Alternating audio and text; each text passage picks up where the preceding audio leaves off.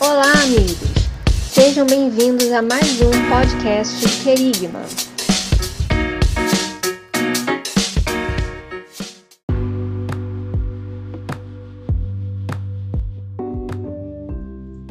Fala galera! E aí, como vocês estão? Tudo bem? Nós estamos em mais um podcast do Querigma, dessa vez para trazer a vocês a segunda parte do episódio que nós dividimos em dois. Você ouviu a primeira parte no episódio anterior e agora nós trazemos aqui a segunda parte desse tema maravilhoso. Vai lá, volta, pausa esse daqui, ouve o primeiro episódio e depois volta para esse episódio aqui. Mas antes a gente quer agradecer aí a todos vocês que nos ouvem, que acompanham o Querigma nas redes sociais, no Instagram, no YouTube, Amazon Music, Deezer, Spotify, enfim, Google Podcast nas diversas plataformas de áudio e aproveitamos para pedir que você curta, comente e compartilhe o conteúdo do Querigma nas redes sociais, porque isso nos ajuda demais a alcançar mais pessoas para que, através de nós, o Senhor abençoe a cada uma delas. Então é isso, fique aí com a segunda parte do episódio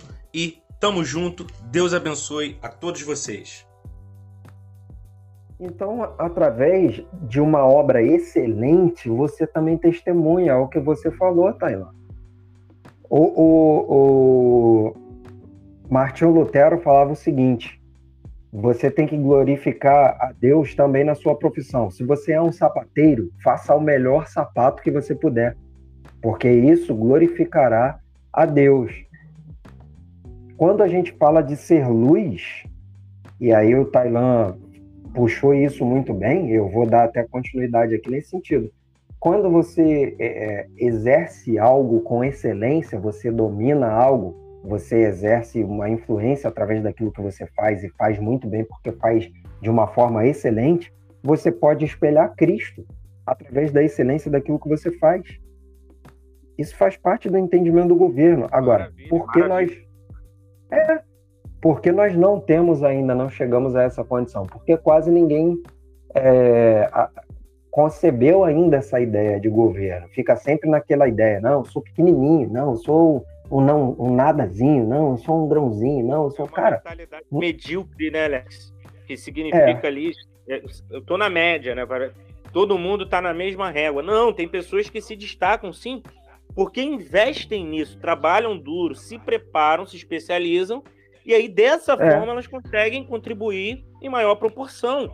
Isso, isso não necessariamente quer dizer, Alex, que fulano é melhor do que o Beltrano, ou é pior do que o outro. Não. não Só que naquele, na, naquele quesito, naquela especialidade, aquela pessoa se destaca. E isso precisa ser reconhecido, falado, dito, divulgado. Exato. Exatamente. Para quando essa diferença acontecer e alguém chegar até nós e falar assim, poxa, por que você faz um trabalho tão excelente, né? Você transfere a glória para Jesus, só isso. Nada mais que isso. Exatamente, exatamente. Não, não, não é porque é, eu vou receber um elogio, ou alguém vai falar, ou até eu mesmo vou falar, olha, eu sou. Eu, eu, eu presto um serviço de excelência e qualidade nesse sentido e tal. Ah, mas ele tá aqui. Não, cara, é. eu faço isso para a glória de Deus e pela graça de Deus, porque o Senhor me ajudou e me ajuda cada vez mais a prestar esse serviço. Inclusive, tem uma série de colaboradores, fornecedores que né, me ajudam. Então, é. Cara, é todo um contexto. As pessoas não podem se amarrar a um ponto, né, Alex? Exatamente. E aí, alguns exemplos práticos. Quando você vê é, um homem, por exemplo, como o Leonardo Gonçalves, né? Que é um cantor do, do meio gospel. E você vê uma outra pessoa como sobrinho do falecido Tim Maia, né, o Ed Mota, falando que o Leonardo Gonçalves é uma das vozes mais incríveis e admirando o cara e rasgando seda pro cara, e o Ed Mota, que é conhecido por ser um cara muito fechado, uma pessoa muito fechada, que não dialoga com todo mundo, tem uma baixa tolerância a, a algumas expressões dentro da, né, da, dessa arte que é a música, dando essa abertura pro, pro Leonardo Gonçalves, você vê alguém que dentro da área dele tá, tá com o entendimento correto, tá governando, tá sendo protagonista. E não há problema nenhum nisso. Você vê uma banda como Oficina G3, que eles, eles vendo algumas entrevistas dele, eles já falaram: nosso, nosso som é para alcançar a galera de onde nós saímos, do meio a qual nós saímos, né? Você vê eles sendo considerados uma das maiores bandas de rock do Brasil, não fazendo essa distinção. Ah, isso é secular, ah, isso é, é, é, é santo, é gosto. Não, eles são muito bons. É, pois é, outro erro, né, Alex? Cara. Outro erro. Não existe isso. É uma das maiores bandas do Brasil. E aí a gente fica o tempo todo segregando muito, cara. É. é não, porque tal coisa é, é, é, gospel, tal coisa é secular. Cara, a gente sabe sim que existe, né? A gente tem que ter um discernimento sim. do que é bom, do que é mal, enfim. Mas não para tudo, não para tudo. Que fique bem claro isso, né, É, é isso. Então nós temos que entender que nós somos filhos e também somos governantes, ou seja, ou seja nós devemos assumir, um lugar de protagonismo e, e seguir todas as escalas de governo também dentro da nossa, da nossa própria vida, governar a nossa, a nossa vida, a nossa existência. A Bíblia também está recheada de, de exemplo disso. primeiro nível de governo é governar a si mesmo, que é quando depois do homem caído, né? Isso aparece quando Deus procura Caim, porque Caim já está com uma intenção má e ele fala: Caim, você de... o pecado está à porta e você deve dominar sobre sobre isso. Você deve ter domínio sobre isso, porque senão ele vai entrar e vai te destruir. Então, o primeiro nível de governo para nós é o governo sobre sobre nós, sobre o nosso coração, sobre o nosso pensamento, o que depois no Novo Testamento é o fruto do Espírito, que é o, o domínio próprio. Depois a Bíblia vai dar um segundo nível de governo, que é governar a, a, própria casa, né? Quando, quando o apóstolo Paulo vai falar sobre um bispo ou aquele que governa, ele deve ter a sua casa em sujeição, ou seja, os seus filhos e a sua família devem se submeter ao seu governo. Só, só aí depois ele é habilitado ao terceiro nível de governo, que é governar as coisas de Deus, governar a igreja, governar o ministério e por aí vai. Então, esse, esse governo do homem, ele é restituído através, obviamente, de Cristo, né? E nós devemos exercer influência, devemos governar não só nós mesmos e todas as áreas da nossa vida, só estou dando uma pincelada, esse assunto é muito grande, mas basicamente é isso: governar nós mesmos e, go e governar fora da, né, na nossa vida social como, como um todo, Taylor.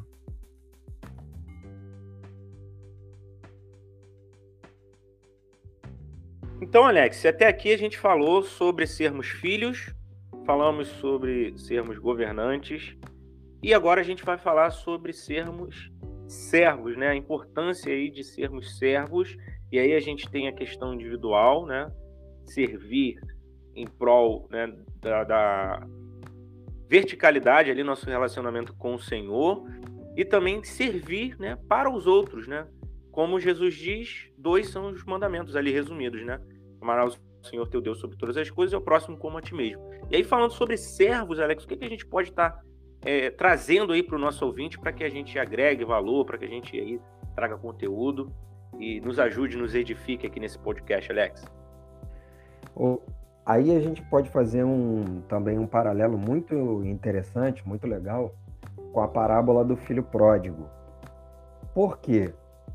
A parábola do filho pródigo, tanto o filho que era o, o que pediu a herança, né, o que saiu, que é o chamado pródigo, quanto o outro filho que ficou em casa, Ambos eles, em um determinado momento das, das suas vidas, isso dentro da parábola você consegue perceber, a relação deles com o pai era como uma relação de, de servos, uma relação servil, em contextos diferentes. Primeiro, quando o, o filho, que é o pródigo, pede a herança, ele tem consciência, ele está consciente ali de que ele é filho, né? Tanto que ah, ele entende que ele é filho, logo ele tem direito à herança do pai e ele está é, muito consciente disso. Então ele chega para o seu pai e pede: ah, me dá aí minha parte da herança que eu vou, vou, vou embora, né? Vou viver a minha vida e tal, né? Eu sou dono também tudo que o senhor tem aí, dá, dá minha parte que eu vou, eu vou embora. E aí o pai dá para ele a parte dele, ele vai embora, aí a história a gente já conhece, né? Ele gasta tudo e começa a passar alguns sufocos e quando ele volta e ele vai ter a conversa com o pai, na verdade, nesse período, quando ele começa a cair em si, vendo que ele fez uma, uma grande bobagem, né? Ele pensou, poxa, é, os servos do meu pai têm tudo, né? Os servos do meu pai possuem tudo. Eu aqui não tenho nada, gastei a minha herança, minha parte da herança, e talvez eu possa servir meu pai como um de seus servos, né? Quando ele vai conversar com o pai, ele ele propõe isso, né? Quem sabe eu possa servi-lo como um de seus servos. Então ele passou de mentalidade de filho para servo, porque ele não tinha mais nada, ele havia perdido tudo. Então ele começa a, a mudar a sua mentalidade com a ideia de que mesmo aquele aquele homem continua é, ainda sendo o pai dele, não deixando de ser por causa do seu erro, mas a, a, a cabeça dele começou a funcionar de uma maneira diferente. Ele acha que pelo por ele ter errado, aí que está a beleza do, do texto, por ele ter errado, agora ele voltaria e se ele tivesse uma atitude de servo, né, de alguém que que está ali pelo trabalho, o pai dele o aceitaria de novo e o daria comida, casa, né? Mas pai é pai e filho é filho, Tailã. Embora, apesar Verdade. dos erros, né? Apesar de, de nós, né? Apesar de nós. Cara, apesar dos nossos erros e das nossas falhas e das nossas escolhas, Deus não, não deixa de ser nosso pai, cara. Verdade, primeira... maravilha isso. Maravilhoso maravilha. isso. Maravilha. A primeira parte da parábola está falando isso. Né? Não é porque você é, tomou uma decisão errada, ou você seguiu por um caminho onde não deveria, ou você tropeçou ali, caiu, mas a partir do momento que você reconhece, o pai está lá, de braços abertos, né? Ah, gastei toda a minha herança, não era para ter feito isso, mas e daí, cara? Você perdeu algo é, material, né? Você perdeu alguma coisa que era ali, de repente, é, tinha um, um, um, preço, tinha um preço, mas aquilo de mais importante você não perdeu, que é o pai, que é a presença do pai, que é o abraço do pai, as mãos, o carinho, o sorriso do pai, né? De outra forma, Tailã, o filho que, que estava em casa, que não partiu, quando ele vai questionar o pai, e aceita o irmão de volta, a mentalidade dele era: ah, eu estou aqui, te sirvo há tanto tempo, o senhor nunca me deu um cabrito aqui para eu fazer uma festa com os meus amigos. E o pai dele fala para ele: Você, tudo que eu tenho é teu, você é meu filho. Ou seja, ele não, ele, ele, ele estava ali com o pai, ele, ele trabalhava para o seu pai, servia como seu pai, só que o entendimento dele não, não estava como sendo herdeiro de seu pai, estava como, com, é, sendo como apenas servo, né? Porque o filho, quando ele tem a mentalidade de filho, sendo herdeiro, ele, ele, claro, né? Ele está ali numa posição servil, mas ele entende que ele é muito mais do que um servo. E na verdade ele está ajudando a administrar as coisas do seu pai e não somente trabalhando, entendeu? E aí isso nos leva a um ponto muito, muito interessante, Tailã do papo e muito importante, que é o seguinte: qual é a diferença entre alguém que é só servo e, e alguém que, que é filho? É simples. O servo, ele serve em troca de um salário no final do mês. Entendeu? A gente trabalha por quê? Porque no final do mês a gente vai ter um. Verdade. Né? Algo em troca, né? Algo em troca. E aí, qual é o pensamento que se tem a partir disso? Quanto mais eu fizer, mais eu terei. Então, se eu trabalho mais, faço hora extra, é. mais dinheiro eu tenho no final do, do mês, né? Pois é, cara, isso é terrível, né? Isso é terrível demais. Né? É algo assim que, que não condiz com aquilo que a gente precisa, né?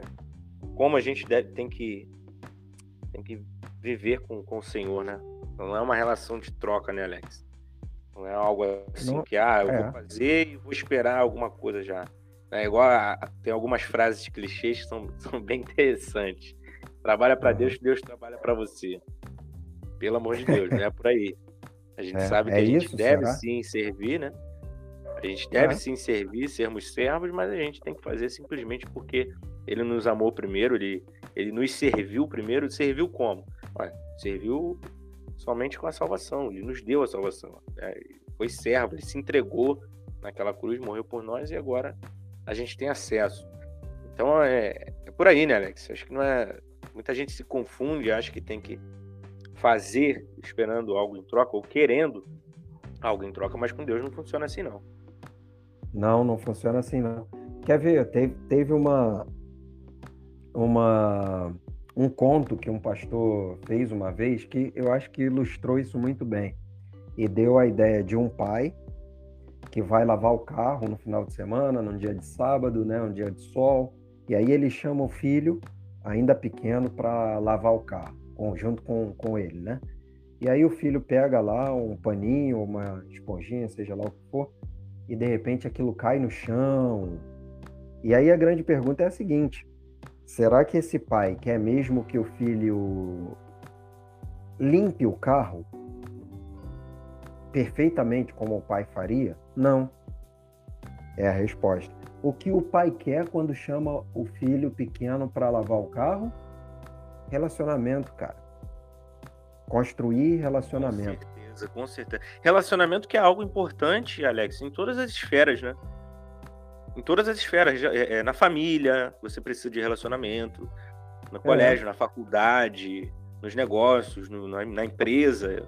Cara, em qualquer lugar investir em relacionamento é importante. E, e, como, como é interessante isso, né? Deus, ele sempre ele deixa para a sociedade, deixa para nós partículas daquilo que faz parte da essência dele.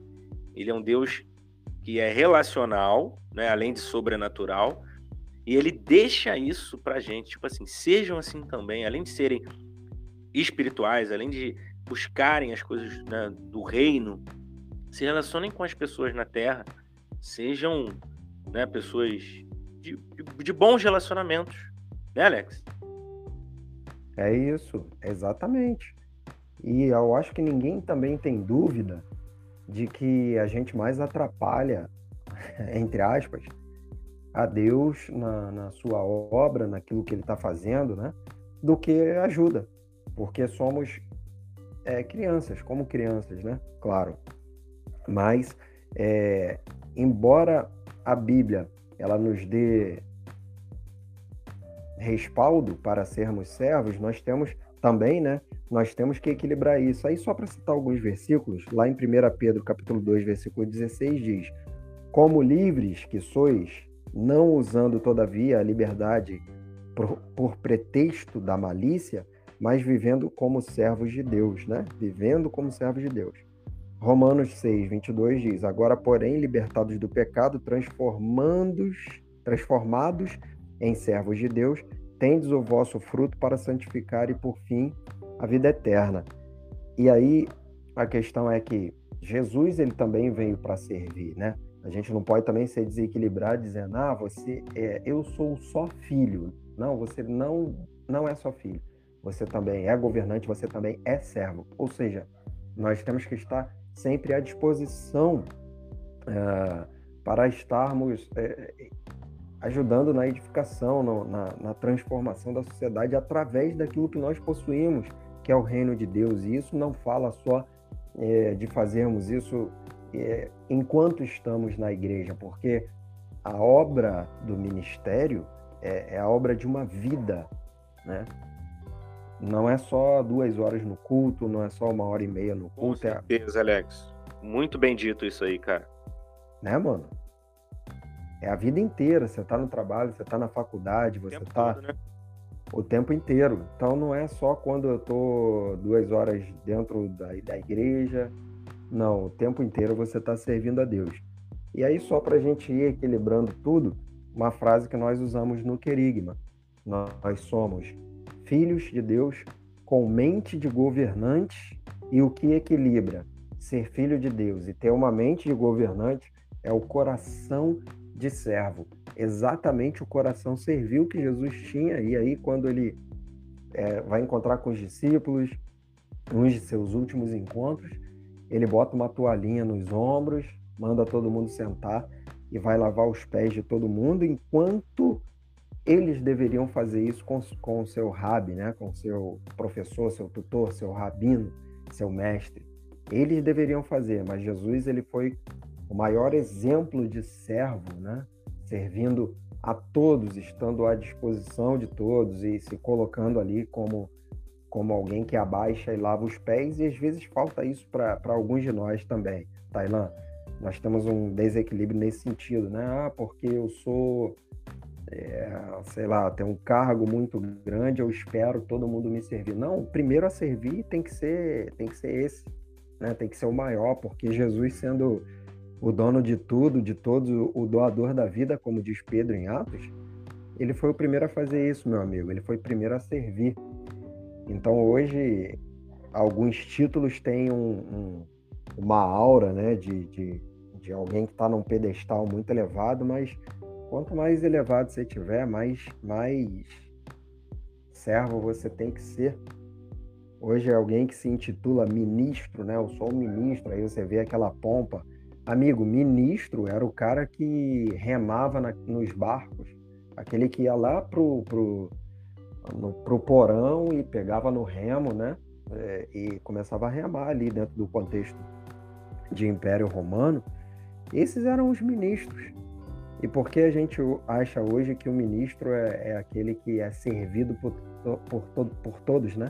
Servido por todo mundo. Então, ser servo nos equaliza entre ser governantes e filhos, Tailã. Maravilha, Lex. Estamos chegando então ao fim de mais um Querigma Cash. Quero agradecer a cada um de vocês que nos acompanharam até aqui, nesses dois episódios aí. Se você não ouviu o episódio anterior completamente, ou se já veio direto para esse aqui, é, é importante você ouvir para entender né, todo o contexto. E você que ficou com a gente até agora, muito obrigado. Que Deus abençoe você. Nós ficamos muito, muito felizes de ter você por aqui. E Alex, manda um abraço para esse pessoal todo aí. Vamos começar a nos despedir dessa galera e convidar essa galera para continuar acompanhando o Querigma, porque a gente está sempre por aqui. Gente, muito obrigado então por vocês estarem conosco, nos acompanhando aqui. É, nós nos sentimos privilegiados e honrados de tê-los aqui. Um forte abraço para todo mundo, vocês que nos acompanham.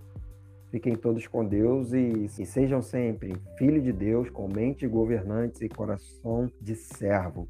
Sempre. Um abraço para todos aí.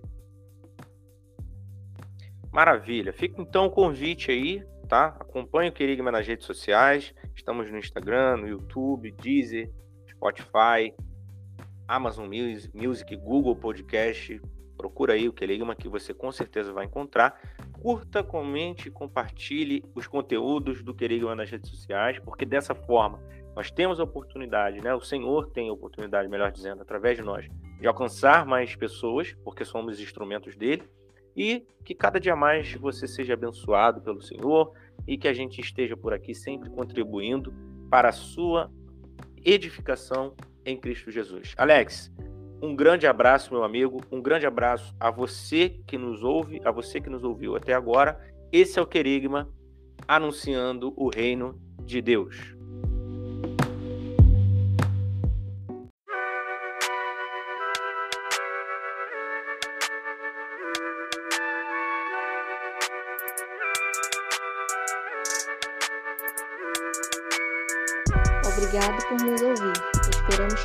Conteúdo abençoe sua vida.